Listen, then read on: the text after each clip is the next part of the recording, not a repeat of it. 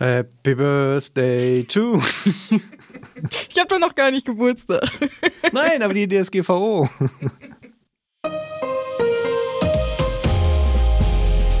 Herzlich willkommen zum Datenschutz Talk, Ihrem Podcast für die Themen Datenschutz und Informationssicherheit.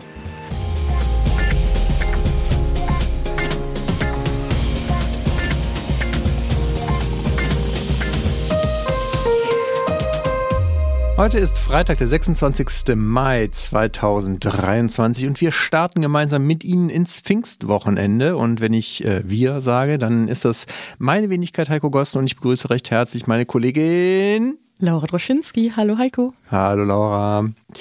Wir hatten unseren Redaktionsschluss wie gewohnt heute um 10 Uhr und es gibt was zu feiern. Yes. Wenn der Outtake genommen wird, den ich äh, vermute, den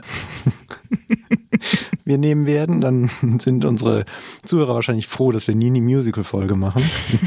Sag niemals nie. Ja, da werde ich aber wahrscheinlich nicht dabei sein. Ja, es gibt was zu feiern. Wir haben fünf Jahre Anwendungsbereich der DSGVO. Sie selber ist ja schon ein bisschen älter. Die haben ja schon 2016 ist sie ja schon veröffentlicht worden und von daher feiern wir fünf Jahre Anwendung der DSGVO, nämlich zum gestrigen Tag. Laura, wie ist deine Einschätzung dazu? Was gibt es dazu zu berichten? Dazu gibt es so einiges zu berichten, denn einmal natürlich haben sich die nationalen Aufsichtsbehörden dazu geäußert und die ziehen grundsätzlich ein positives Fazit über die letzten Jahre. Also sie sehen eine gute Entwicklung bei der Rechtsdurchsetzung, aber auch bei den Kooperationen der europäischen Aufsichtsbehörden. Und sie sehen auch eine gute Basis für die Zukunft, denn uns stehen ja neue rechtlichen Entwicklungen bevor, nämlich mit Blick auf den oder mit Blick auf das Digitalpaket und die Datenstrategie der EU. Ein bisschen Kritik gibt's aber auch seitens Neub aus Österreich. Sie sehen die Rechtsdurchsetzung gar nicht so positiv und ähm, nehmen jetzt als Beispiel ja das Thema Meta. Da kommen wir ja noch später zu. Ist ja heute auch unser Top-Thema mhm. logischerweise in dieser Woche.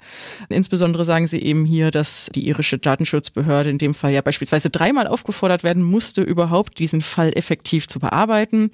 Und auch so sehen Sie schon eine systematische Verzögerung bei den Datenschutzbehörden. Denn sie sind hier, dass eben größtenteils eben nicht fristgerecht fristgerecht durchgesetzt wird.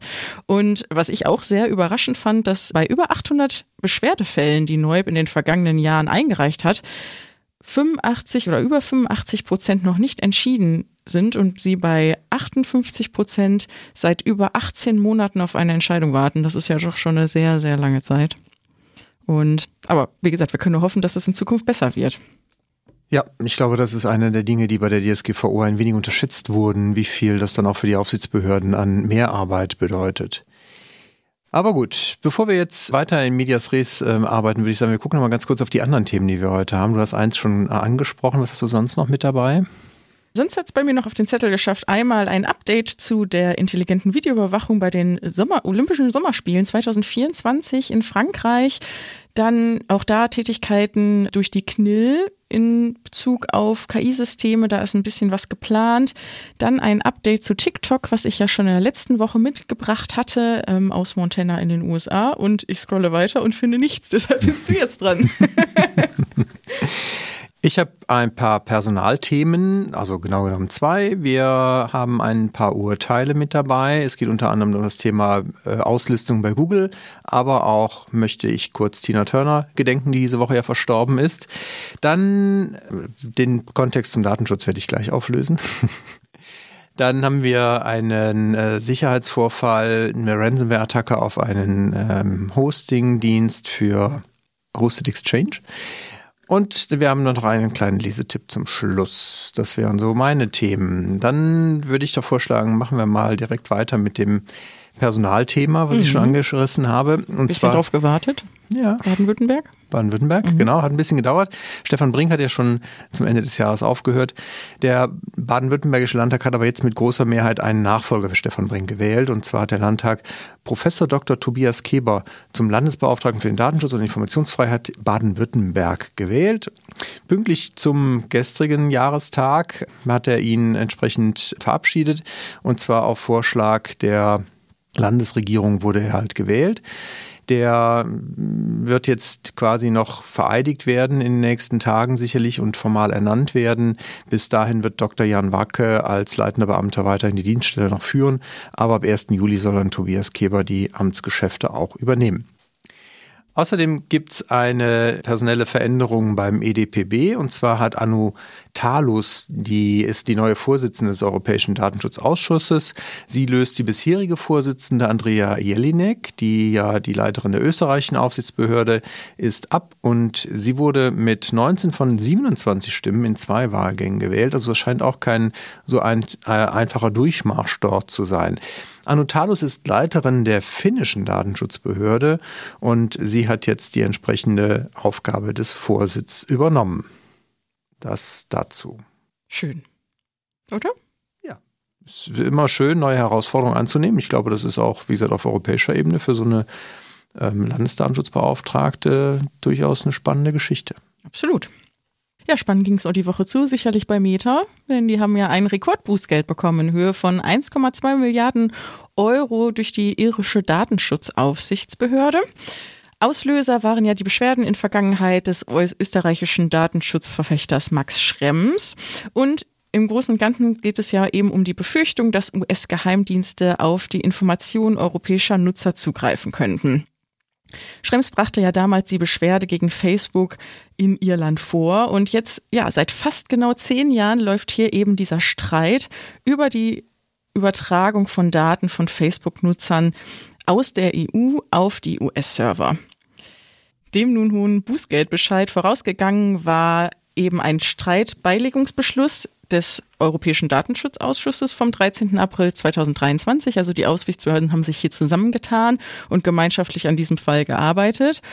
Und ja, der Europäische Datenschutzausschuss nimmt jetzt eben US-Anbieter von Internetplattformen infolgedessen hart ins Gericht, worauf jetzt eben die irische Datenschutzaufsicht direkt handelte.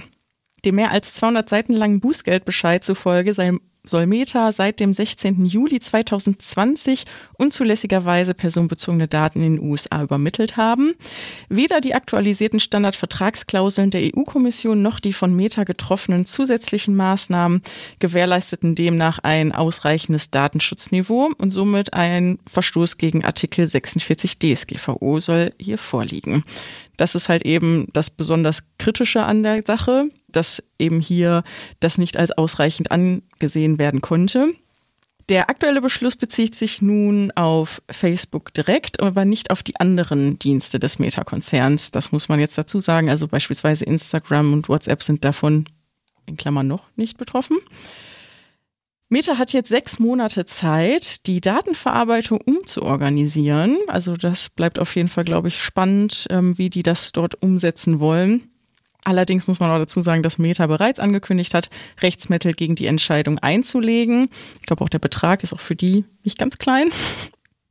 Und ähm, wir können eher davon ausgehen, denke ich, dass ein jahrelanger Rechtsstreit folgen dürfte. Es ist nicht davon auszugehen, dass Facebook abgeschaltet wird in der EU.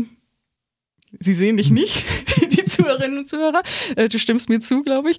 Und ja, bei dem Thema ist jetzt oder natürlich jetzt aus der Wirtschaft werden die Rufe laut, dass es eben oder dass das der, der Bußgeldbescheid und eben die Entscheidung vom Europäischen Datenschutzausschuss eben nicht dazu führen sollte, dass es eine transatlantische Datenblockade gibt.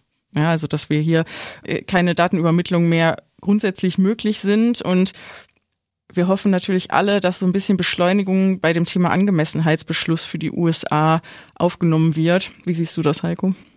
Ja, wir haben ja die Ankündigung, dass es bis Mitte Juli oder Mitte des Jahres, also Anfang Juli stehen könnte. Da sind wir natürlich weiterhin gespannt drauf. Die also was mich jetzt ein bisschen überrascht, Neub hat du eben schon gesagt, die mhm. haben sich ein bisschen beschwert, dass es mit der Rechtsdurchsetzung nicht so vorangeht, aber ich finde gerade dieses Bußgeld ist doch ein schöner Beleg dafür, dass es mit der DSGVO sehr viele Vorteile bringt, weil ohne die DSGVO und ohne die Entscheidungskompetenz über die Höhe des Bußgeldes im Europäischen Datenschutzausschuss, glaube ich, hätte das vielleicht allenfalls mal zu einem Du-Du-Du-Du-Du geführt in Irland. Also von daher sollten sie da eigentlich sehr zufrieden sein. Ja, das stimmt schon. Ich glaube, ihnen geht es halt wirklich um die Länge der Bearbeitung und dass so auf denen auf die Füße getreten werden musste in der Vergangenheit. Ja, ist ja auch, ist auch nachvollziehbar und es zieht sich ja wirklich. Aber wie gesagt, die, die, die Kapazitäten bei den Aufsichtsbehörden sind natürlich äh, einerseits ein Thema und auf der anderen Seite glaube ich halt auch wirklich, dass halt ganz viel äh, Rechtsfindung noch stattfinden muss und dass halt auf europäischer Ebene ganz viel natürlich äh, lange Wege nimmt, was ich gleich auch nochmal als ein, bei einem Urteil sozusagen hätte, nämlich die langen Wege, die halt Entscheidungen nehmen müssen. Ja, und ich glaube, bei dem Fall ist es jetzt auch wirklich so, nehmen wir jetzt mal den wirtschaftlichen Druck bei der ganzen Sache, insbesondere, oder hier folgt dann natürlich dann auch wiederum politischer Druck, wo so Aufsichtsbehörden sich wahrscheinlich auch nicht so ganz leicht tun, da innerhalb von einem halben Jahr eine Entscheidung zu treffen. So sieht's aus. Dann schauen wir mal auf äh, mein Beispiel, was ich gerade eben schon angerissen habe. Und zwar, Betroffene müssen zukünftig beweisen, wenn falsche Webinhalte bei Google aus den Suchergebnissen gestrichen werden sollen. Hintergrund ist eine BGH-Entscheidung jetzt vom 23.05., wonach Betroffene, ein Betroffener, der gegen Google geklagt hatte, und zwar ging es um eine negative Berichterstattung über ein Geschäftsmodell, ähm, und sie hatten geklagt, aus den äh, entsprechenden Suchergebnissen gestrichen zu werden weil sie halt, wie gesagt, dort Nachteile empfunden haben auch für ihren Vertrieb ihres Geschäftsmodells. Und das ist halt, wie gesagt, ein Beispiel für einen langen Weg. Das hatte nämlich schon das ULG Köln 2018 vorliegen. Es ging dann zum BGH, da war es dann 2020. Die haben es wiederum zum EuGH weitergereicht und dort ist es jetzt wieder zurückgekommen. Und jetzt, wie gesagt, haben wir halt nach fünf Jahren auch die Entscheidung dann vom Bundesgerichtshof dazu. Hier ging es um drei Artikel. Dabei war es allerdings bei einem Artikel jetzt laut BGH schon fraglich, inwieweit überhaupt ein Personenbezug hier in dem Artikel äh, vorliegt. Das hat man ähm, quasi abgelehnt, dass der überhaupt anzunehmen ist oder dass es da einen notwendigen Bezug fehlt. Dann gibt es aber wohl auch zwei Artikel und hier ist letztendlich der Beklagte äh, hat, also Google hat letztendlich halt gewonnen in der Frage, inwieweit sie jetzt quasi beweisen müssen, ob hier quasi die Informationen richtig sind auf den Link, auf den sie verweisen oder ob sie aktiv recherchieren müssen. Und der BGH hat hier sich letztendlich auch dem EuGH natürlich angeschlossen und gesagt, nee, diese Beweislast obliegt letztendlich dem Kläger, also dem Betroffenen in dem Fall. Und von daher muss der Betroffene dann nachweisen, dass diese Informationen offensichtlich unrichtig seien. Das Einzige, wo der Kläger recht bekommen hat, war bei der Frage von Vorschaubildern, die in den Suchergebnissen auch angezeigt wurden. Und da hat der BGH gesagt, dass diese Vorschaubilder ausgelistet werden müssen, weil sie keinen Kontext zu dem konkreten Sachverhalt bieten und deswegen halt auch nicht gerechtfertigt sei, dass man sie hier entsprechend anzeigt. Das ist, glaube ich, wieder nachvollziehbar. Ich finde es ganz interessant, wie gesagt, dass hier der Betroffene in der, in der Beweislast ist, aber andererseits glaube ich auch in der Masse und vor allen Dingen dessen, dass natürlich hier Google nur in Anführungszeichen Referenzen schafft und ja nicht selber diesen Beitrag veröffentlicht hat, vielleicht auch nachvollziehbar, dass dann nicht Google in der Beweislast ist, dass diese Informationen richtig sind, weil sie es im Zweifelsfall auch nicht können. Absolut. Dann habe ich ein Urteil vom Oberlandesgericht Dresden. Das OLG Dresden hat, hat Identifizierbarkeit einer Frau basierend auf einem Linolschnitt festgestellt. Kurz zum Hintergrund. Die Klägerin wurde 1960 durch eine sorbische Künstlerin unentgeltlich in einer Bleistiftzeichnung porträtiert und die hat sie auch, diese Bleistiftzeichnung. Die Künstlerin hat daraufhin auch einen Linolschnitt angefertigt, basierend auf dieser Zeichnung. Und dieser Linolschnitt, der sollte jetzt auf T-Shirts gedruckt werden. Darüber hatte eine Zeitung berichtet. Da hat dann die abgebildete Frau geklagt, beziehungsweise eine Unterlassung erwirken möchten, wollen, dass man das halt nicht tut, also diesen Linolschnitt abdrucken auf das T-Shirt, weil sie sich halt darin wiedererkannt hat und äh, gesagt hat, dass nicht nur sie sich wiedererkennt, mhm. sondern halt auch andere.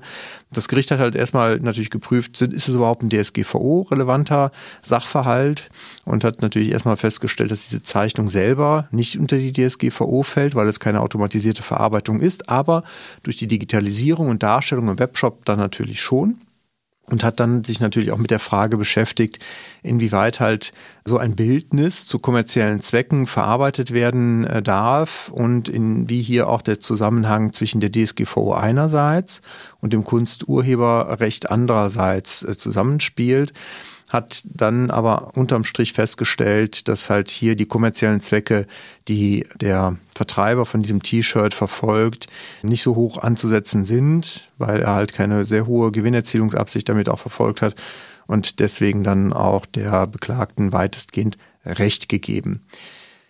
Ich habe es vorhin schon gesagt, Tina Turner ist die Woche verstorben, äh, großartige Künstlerin natürlich und äh, wie gesagt, hier gibt es einen ganz kleinen Bezug, aber fand ich ganz interessant jetzt halt in diesem Zusammenhang, weil das Gericht geht in seiner Begründung auch letztendlich dann auf das Urteil aus 2022 vom BGH kurz ein und nimmt hier Bezug auf das Tina Turner Urteil, was es gab. Ging es um Doppelgängerfrage und äh, Abbild einer Doppelgängerin. Deswegen hier ein, ein äh, eine, eine kleine Erinnerung an äh, Tina Turner. Ja, also das Urteil verlinken wir auch. Das ist ganz interessant, weil man äh, dort auch ein Abbild hat von diesem Linolschnitt und auch dem Vergleich zu der Bleistiftzeichnung, die hier letztendlich eingereicht wurde, als Nachweis darüber, dass es sich um die gleiche Person handelt. Ich fand es ganz interessant, insbesondere nochmal diesen, diese Abgrenzung DSGVO und KUG nochmal vom Gericht ein bisschen dargestellt zu haben. Sehr schön. Fertig. Fertig. Jetzt du. Weiter geht's. Ich habe als nächstes ein Update aus Frankreich mitgebracht. Und zwar haben wir ja bereits im März diesen Jahres darüber berichtet, dass die französische Regierung eine ja weit angelegte, ich sage jetzt mal Videoüberwachung plant im Rahmen der Olympischen Sommerspiele 2024 in Paris.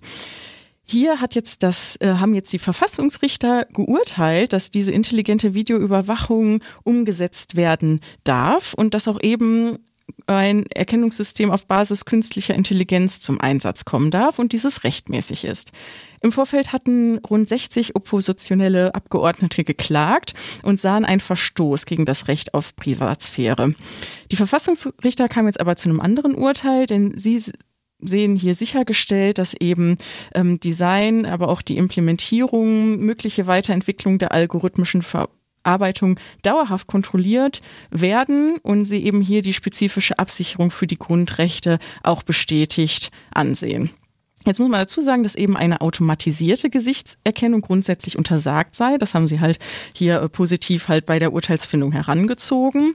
Und wie gesagt, sie sehen halt eben, dass dadurch, dass durch Personen die aufgenommenen Bilder kontrolliert werden, auch eben die Genauigkeit vorausgesetzt wird und eben die extrahierten Informationen auch wirklich genau diesem Zweck dienen, die Veranstaltung ähm, abzusichern und auch eben Verstöße gegen die öffentliche Ordnung zu verhindern.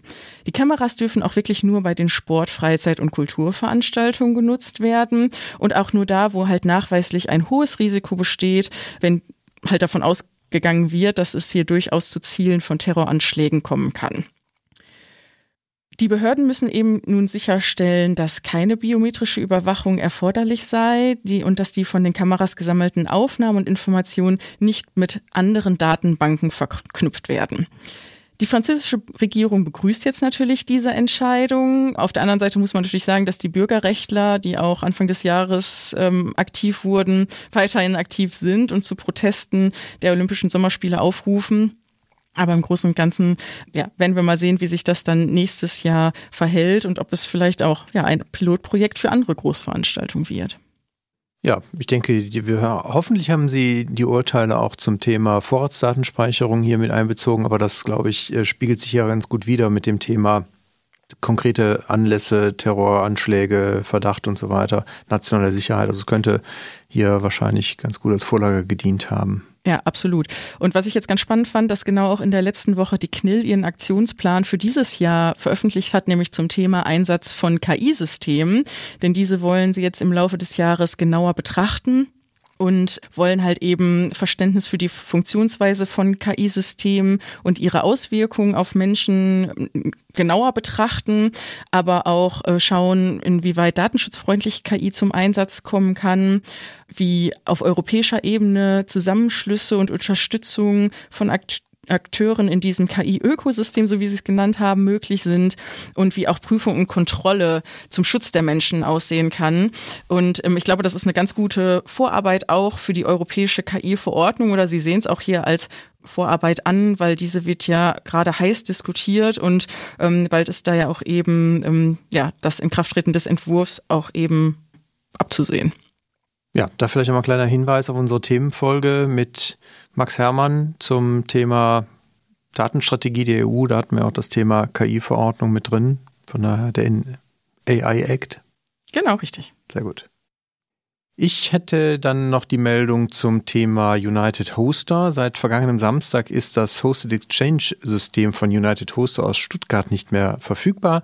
Ursache ist nach Unternehmensangaben eine Ransomware-Attacke. Der Anbieter ähm, ist hier wohl betroffen von einer Verschlüsselung entsprechender Daten und Systeme. Allerdings erklärt er auch, dass die Daten wohl nicht abgeflossen seien. Also im Gegensatz zu vielen typischen äh, solcher Angriffe heutzutage hat es hier wohl keine Anhaltspunkte dafür gegeben, dass halt größere Datenmengen vorher abgezogen wurden von den Angreifer. Und da es auch noch keine Lösegeldforderungen gibt, äh, nimmt man das wohl auch als Indiz dafür, dass es hier entsprechend keinen Datenabfluss gab. Man versucht die Systeme wiederherzustellen und hat natürlich äh, seinen Meldepflichten ist immer nachgekommen, hat sowohl die Landesdatenschutzaufsichtsbehörde informiert als auch die Betroffenen, Strafanzeige erstattet etc. pp. und ja, arbeitet jetzt natürlich an einer Wiederherstellung der Daten. Ich habe dafür keine Überleitung, deshalb Machen wir heute ohne Überleitung. Machen wir heute ganz ohne Überleitung, denn in der letzten Woche hatte ich ja schon darüber berichtet, dass der US-Bundesstaat Montana TikTok verboten hat. Und äh, nun, wenig überraschend, hat TikTok selbst dagegen Klage eingereicht. Sie argumentieren, dass eben das Verbot mehrfach gegen die US-Verfassung verstoße und sie sehen auch eben diese Angelegenheiten nicht im Kompetenzbereich des US-Staates. Also David und ich werden uns ja schon gefragt, ob die es überhaupt dürfen und ja, TikTok wohl ebenso. Und sie sehen hier halt eben den US-Präsidenten bzw. die Bundesbehörde als zuständig. Ebenso, was ich ganz interessant war, war, dass am vergangenen Mittwoch bereits auch TikTok-Nutzer selbst Klage eingereicht haben äh, bei Montanas Gerichten. Und das Gericht soll eben nun das Gesetz, das neue Gesetz für nichtig erklären und somit eben das TikTok-Verbot aufheben. Größte Kritik ist eben, dass konkret das Verbot der Plattform dazu führt, dass eben verfügbare Inhalte nicht mehr abgerufen werden können, also es zu einer generellen Zensur kommt bei den Inhalten von Äußerungen, die dort ja geteilt werden. Und somit ähm, sieht man hier den ersten Zusatzartikel der US-Verfassung als angegriffen an. Ebenso sieht man die Herausforderungen, dass eben das, was wir uns auch letzte Woche ja gefragt haben, wie man das wohl macht, Nutzern, wie man die halt eben abgrenzt, diejenigen, die wirklich in Montana wohnen, was sind Durchreisende, wie kann man da äh, eben die Abgrenzung machen. Und deshalb sieht hier TikTok die Gefahr, dass eben App Stores grundsätzlich entscheiden würden, diese Software überhaupt gar nicht mehr anzubieten es bleibt auch da auf jeden Fall jetzt spannend, wie die Gerichte jetzt da weiter entscheiden werden bei dieser Angelegenheit und ähm, ob sich da dann doch nochmal ein Gericht auf Bundesebene einschalten wird. Ja, das äh, kann natürlich ungünstig für TikTok laufen und es wird dann direkt für die gesamten USA verboten. Dann haben sie mit Zitronen gehandelt, aber wir werden sehen. Man kann es ja mal probieren. Ja. Gut, dann habe ich noch zum guten Schluss einen Hinweis. Wir haben ja viele Apple-User unter unseren Zuhörern, zumindest wenn ich das so richtig interpretiere aus den Statistiken, Abrufstatistiken. Und Apple hat sich jetzt mit einem White Paper ähm, gemeldet, hat es veröffentlicht und da geht es ganz konkret um die Frage, wie sicher sind die Daten von iPhone und Apple Watch bezüglich der erfassten Gesundheitsdaten.